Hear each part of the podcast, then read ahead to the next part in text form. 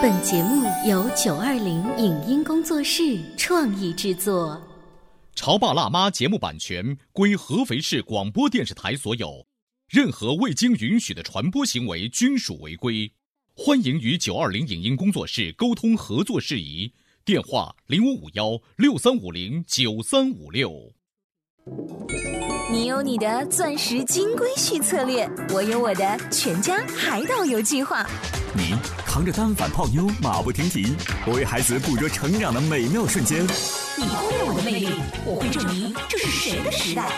你否定我的生活态度，我决定我的人生蓝图。帅哥俊男靠边站，有了宝宝的潮爸魅力更爆发。窈窕美女靠边站，有了宝宝的辣妈魅力更火辣。我是辣妈，不是老干妈，我为自己代言。我是潮爸，不是太阳能浴霸，我为自己代言。潮爸辣妈。本节目嘉宾观点不代表本台立场，特此声明。当手机、电脑这些现代化的通讯工具普及以后，我们逐渐摆脱了纸笔的束缚，而语言这门艺术越来越受到重视。为什么有的孩子平时落落大方，但是上台表演却扭扭捏捏？戏剧中的七力四感分别是哪些？孩子几岁开始学语言表演比较合适？家长该如何配合孩子陪练语言表演相关课程？欢迎收听八零后时尚育儿广播脱口秀《潮爸辣妈》。本期话题：学会表达，走遍天下都不怕。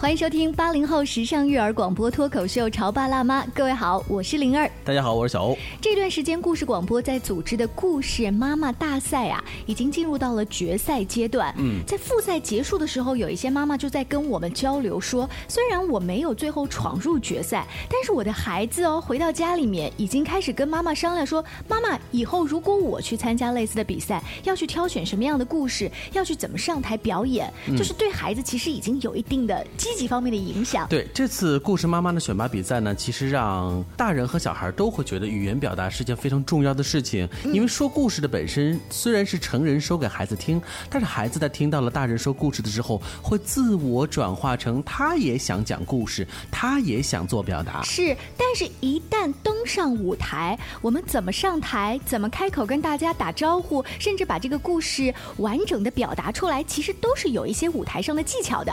今天小欧跟灵儿呢，就为大家请来了一名这方面的专家老师，有请一生一影儿童戏剧中心的娜娜老师，欢迎。Hello，大家好，我是一生一影儿童戏剧的表演老师娜娜老师。一生一影为什么后面还要加儿童戏剧？它这个戏剧是教小孩演戏吗？呃，其实很多大家都认为觉得，哎呀，儿童戏剧就是教孩子演戏。其实我认为是把我们的语言与表演、小主持人和情商口才融合在一起。其实它是一种综合性的课程。嗯，那如果我们掏钱的家长就会觉得，哦，挺好的，我掏了一部分的钱，可以感觉学到很多东西哈。对对对，是的，因为我们这个课程它的综合性比较强，比如说锻炼孩子的想象力、创造力、感受力。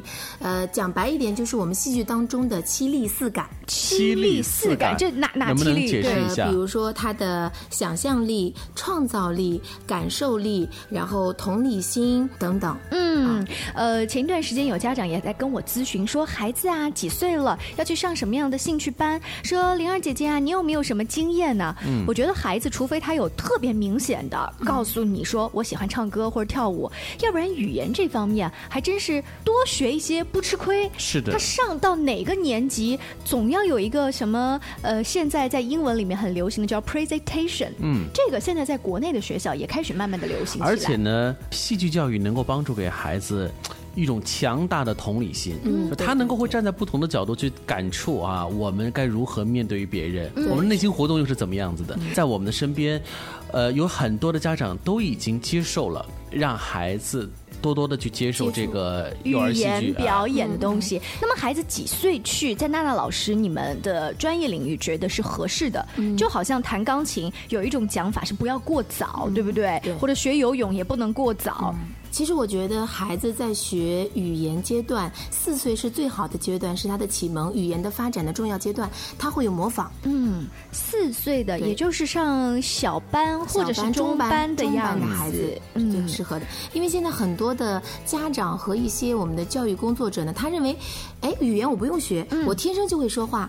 但是往往就是我们的这个儿童戏剧呢，它不是教你说，呃，只会说就行了。就像刚才小欧老师说的，更多的是在我们的这个过程当中，如何去引导孩子，引发他的同理心，引发他的团队呃意识，嗯，引发他的更多的创造能力。那能给我们举一两个例子吗？比如说在课堂上，你是教一个四岁多，可能有一些语言能力差的孩子还在打结巴呢，你知道吗？那怎么让他们去有你刚才说的那么多的感？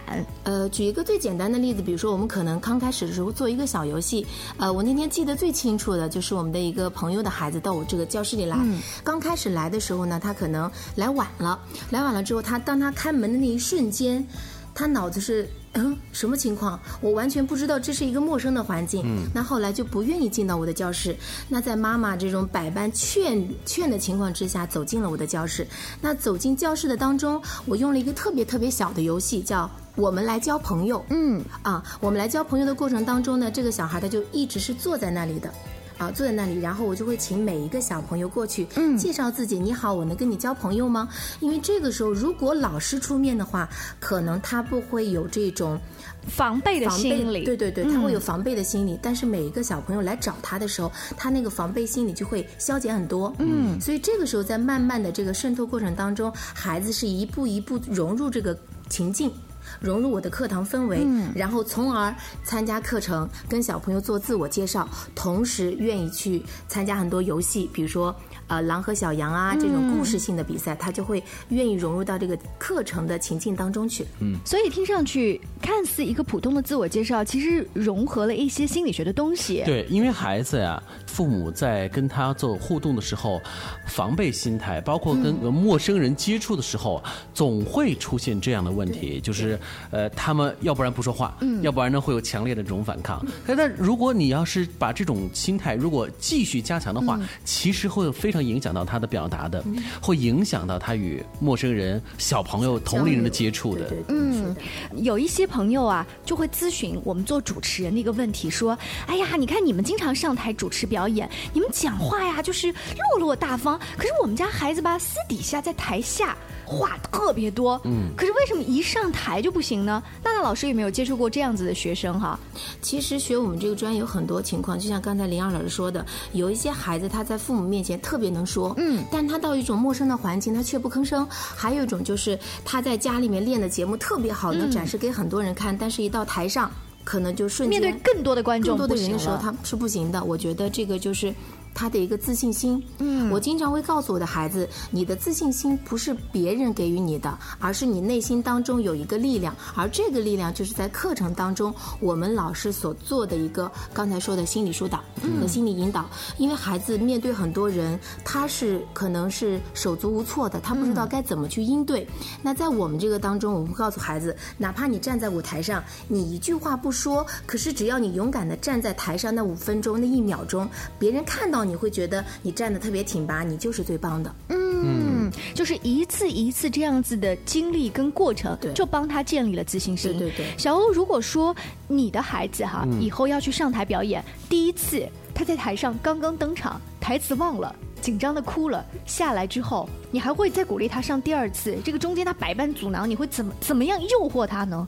那就得我亲自出马了，因为他孩子如果第一次上台失败，会给他留下强大的心理的阴影，而且他可能以后都会看到那个舞台都会很害怕。嗯，那这个时候我得告诉他，老爸也会上台啊，嗯，我会让你在台下当观众来看我的表演。就是你上台让他当哦，还不是说设计一个亲子的节目，你们俩一起。对，我会用我的这种感召力，能够让他觉得其实并不可怕，嗯然后再带他一块儿来上台。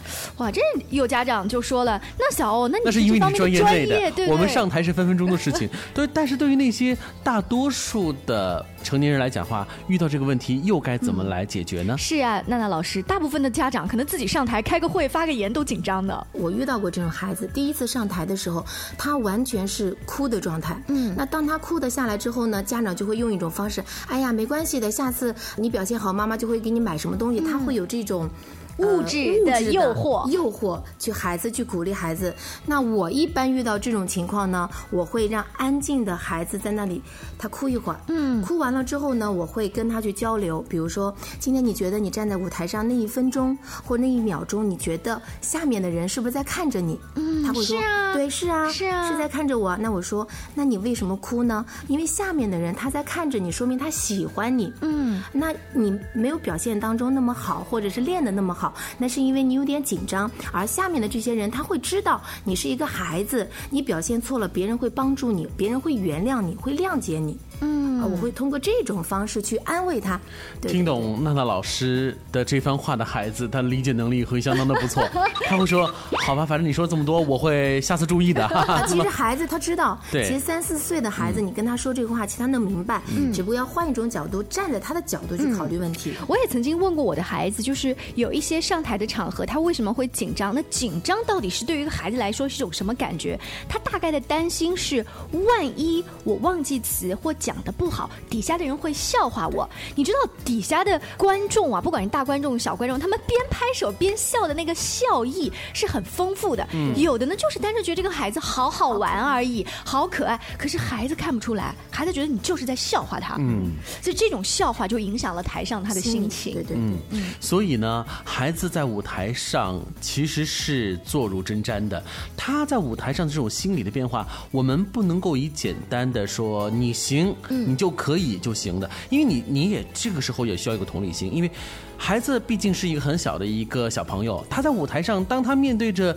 无数双眼睛去盯着他的时候的，他那种心里的任何的一点涟漪，都会对他进行情绪化的一种影响。所以，当我们把孩子在平时的教学当中用心理的疏导，再加上同理心的这种互动，就会帮助孩子能够战胜困难，能够战胜这个心理的这种疾病。是的。那么刚才呢，我们跟大家聊的都是小朋友大概几岁，还有起初上台的时候要注意的一些引导的方法。现在要进入广告时间，稍微休息一下，回来之后我们。要请到一身影的娜娜老师跟大家接着聊儿童的语言学习。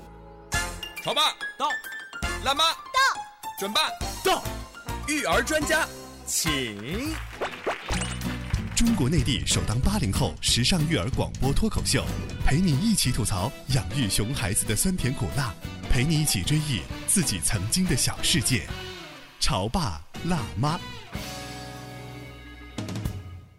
潮爸辣妈播出时间：FM 九八点八，合肥故事广播，周一至周五每天十四点首播，二十一点重播。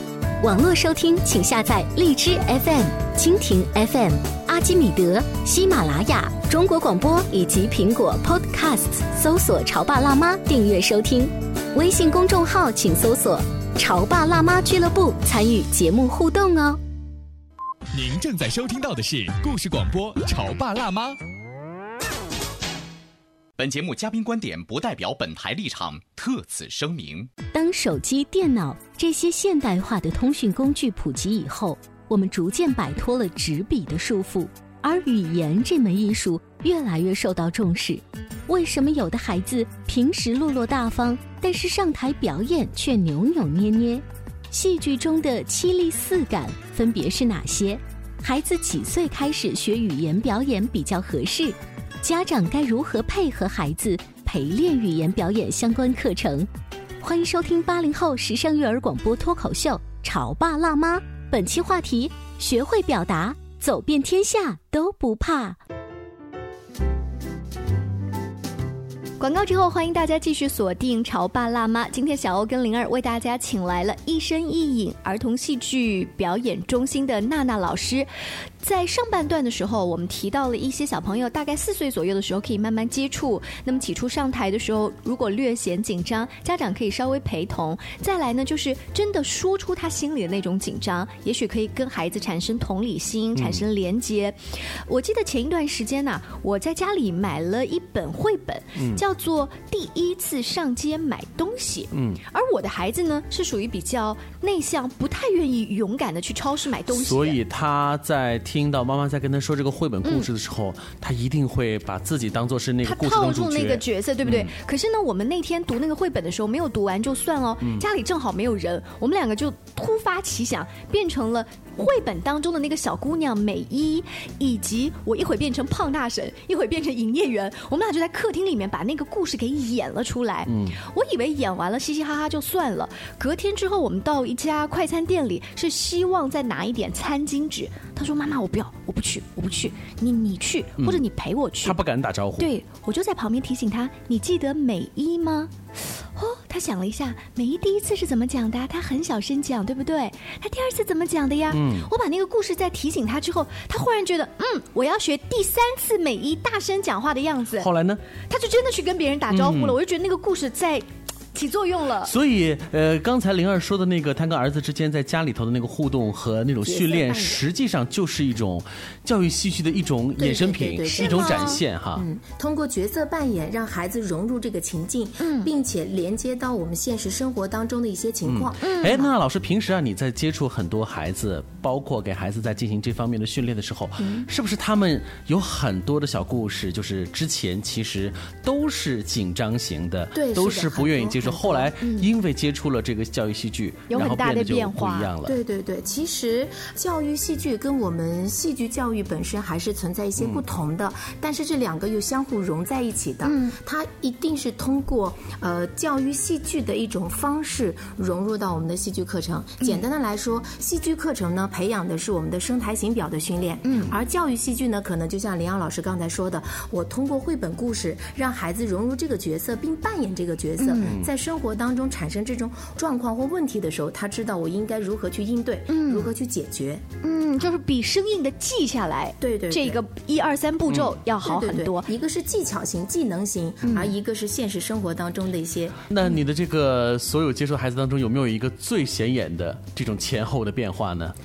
有，嗯。嗯，最大的变化就是我带过一个小孩，他上我的课哭了两个学期，哇，就是每节课都哭，我不要进教室，我不要来上课，呃，起初我是特别崩溃的，因为我不知道该怎么处理。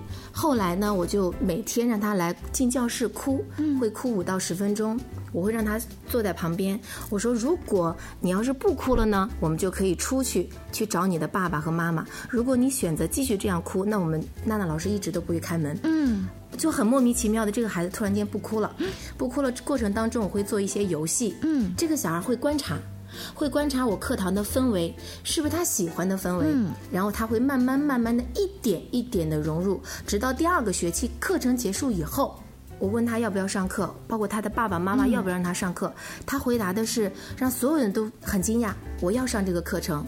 当时我就很奇怪，我在反思我自己。为什么这个小孩前两学期一直没有融入我的课程，没有参加任何互动，嗯，而到第三学期愿意来上我的课？后来我觉得是。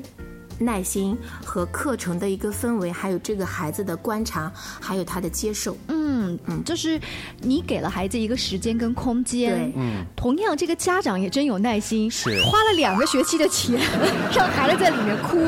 这幺二我我做不到，小孩子自己内心深处有说，其实我的泪已哭干。很多现在很多的家长 呃都会觉得，哎呀，我学这个语言表演，你看一学期两学期我看不出孩子的变化，可能我就不学了，或者他没有语画画呀。舞蹈呀，钢琴来得快，一学期就能看到成果。而我们的这个儿童戏剧，它是一个慢慢渗透的过程，就像竹子一样，它会在前三年会有一个打地基的过程，那三年以后它可能会慢慢的。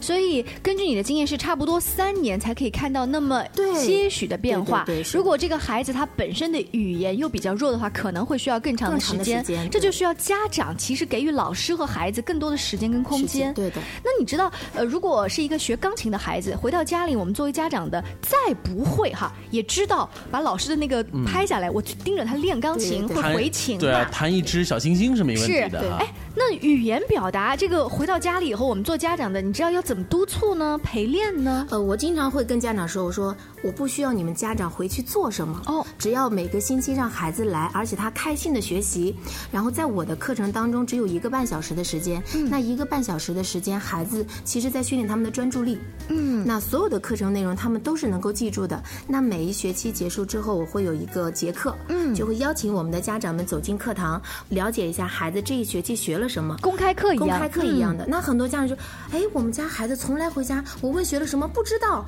那为什么在最后一节课公开课，他能表现这么多内容？嗯，那是因为有一个情境，在家里面他会觉得我是自己，我没有办法去表演。哦，不是，娜娜老师，我们也有情境，一过年过节，对不对？来来来，小张来表演一下，来来来，小王表演一下。那个时候是没有办法被爸爸妈妈硬是拽上去的，他是不情愿的。而在这个课程当中，我们会设置一些，比如说比赛的过程、团队的过程，很多很多小游戏、很多小比赛，这个是他自发的，他有一种主动参与的这种感觉在里头，而且呢，被动，而且主动参与不仅是自己参与啊，它是一个团队的形式出现，对对。所以这种协同，嗯，呃，也是家长很希望给孩子带来的一种品质哈。可是我作为家长不是这么想的，我的想法是在老师的课堂，你们经过组织，当然他能表现很好，可是更多的家长是希望平时他也性格变得更加开朗啊，随时随地都能来一段呢。所以这就是我说的，为什么很多家长把他们的个人意识加在了孩子的身上，他们这也不妥。呃，对对，他觉得哎，我的孩子在外外人面前表演一遍，人家会夸，哎呀，你这些孩子多棒啊，多好啊，学的这么好。其实更多的孩子他他内心是不愿意的。嗯，是被动型的孩子。说到不愿意，小欧，你记得吗？我们曾经采访一位来自上海的鸡血妈妈，她说在上海啊，要面临这个幼儿园到小学一年级众多面试，其中有一个孩子因为内向，总是考不取一所名校，他的妈妈就花了一年的时间帮他去报各种面试技巧班，其中有一项练胆子呢，妈妈就带着孩子到人多的公园以及 shopping mall 里面，让孩子去面对那些陌生人。陌生人哦，你好你好，我的孩子要练一下胆量，麻烦你啊。然后孩子就去来唱一支歌，就这么在商场里面不停的走这种小场合哈，孩子真的就练出来嘞。所以这个方法在娜娜老师看来可取吗？嗯，我觉得因为他妈妈有耐心陪伴他很长很长时间，这种方式也是可以的。就像我们经常带孩子出去买东西，会说来宝贝儿，你跟阿姨说多少钱，让他自己主动去问，这也是一种方式。而这种方式一定要建立在这个孩子能够接受并且愿意接受的。这个过程当中是可取的，这也是练家长的耐心啊。是啊，不仅是练家长的耐心，可能还要练全家人平时日常生活当中的交流的方式。如果家里头大人跟孩子的说话永远都是“你饿了吗？渴了吗？要不要睡觉啊？”这种单向性的话，其实你会发现实质的这种交流非常的少。那因此，孩子在平时在家庭当中，他。得不到这种语言交流的能力的提升，所以如果简单的用一个课程的方式，能够让孩子说有一个全面的改观，好像是有一点为难了。嗯，我一直跟我的家长会说，我说现在很多咱们的中小学的教育，为什么要把孩子送到一些家长所信赖的一些机构？不同的原因就是因为学校它是应试化的，它是填鸭式的教育，而。到我们这种类似的这种同类型的机构来说，它是一个呃因孩子不同而去量身定做的这样一种教育的模式。比如孩子的性格不同，孩子的特点不同，那在课程的过程当中的引导，对每个孩子也是不同的。嗯，这也就是对老师提出了更高的要求，就是你一定对这个孩子要非常熟悉，可能对他的家长也很熟悉，知道怎么样去沟通。对对对。话题进行到这里的时候呢，我们会带到另外一个。往深层次走，就是我们来聊聊孩子的性格。因为有些人会有这样的看法，说可能我的孩子这个性格就是内敛型的，就是不爱说话，就是并不愿意跟外面人打交道。那难道我们用一种培训能够去逆转他的性格，让他由曾经的那个喜欢安静变成一个超级开朗吗？当然，当然，因为每个孩子生下来不是说他一定是不爱说话，他一定是害羞的。因为你给他什么样的环境，在这个环境当中，他会慢慢受到影响的。我是个人这么认为。嗯，你知道，在小学的教室里面，通常会有两种学生，一种是老师刚提问。问题还没有回答完，那个手就举起来了，手就举起来了，都怼到老师的面前了。还有一种呢是问题，他明明知道答案，他就是不举手，心里有数型。对，但是老师就问说：“那你为什么不举手呢？”我不需要，就是我知道答案啊。就是你能给这样的孩子也气坏了哈。会有会有，因为现在很多孩子，比如说有的是主动型，有的是被动型，那有的还有就是跟风型的，有不同类型的孩子。我觉得现在这种类型的孩子呢，很多大部分的原因是跟他的家庭环境嗯是有一定影响的。他的家庭氛围是什么样子？那可能孩子在他的课程过程当中，或者在兴趣班的过程当中，他慢慢会展现。嗯，前一段时间我们大朋友之间。间呢有一个饭局，你会发现有一个很有想法的女生，但是她在这样的饭局当中啊，话比较少。大家把话题抛到他那儿了，他可能才说两句。我们就后来在分析说为什么会这样，可能跟童年时候当他想勇敢表达的时候，家长都否定他说你说了什么东西，你讲的不对。小孩子一边去，慢慢他想说那算了，我就不讲了。嗯，对。所以啊，家庭的影响其实对于孩子来说还是很重要的。很重要的。所以我们就应该能够让孩子多走出去，融入到他的更多的同龄的孩子当中，让他们以一种协同的方式、团队的方式交流，这样会让他们得到性格上更好的提升。并不是呢，让每个孩子都变成主持人，然后来抢我们的饭碗。但是他勇敢的表达自己，会让他内心得到更多的舒展，然后呢，在自我成长方面得到一个很大的进步。跟提高，今天也非常感谢娜娜老师做客我们的直播间。更多关于育儿方面有趣的经验和故事，也欢迎大家继续锁定《潮爸辣妈》节目。可以在微信公众号里搜索“潮爸辣妈俱乐部”。下期见了，拜拜！再见。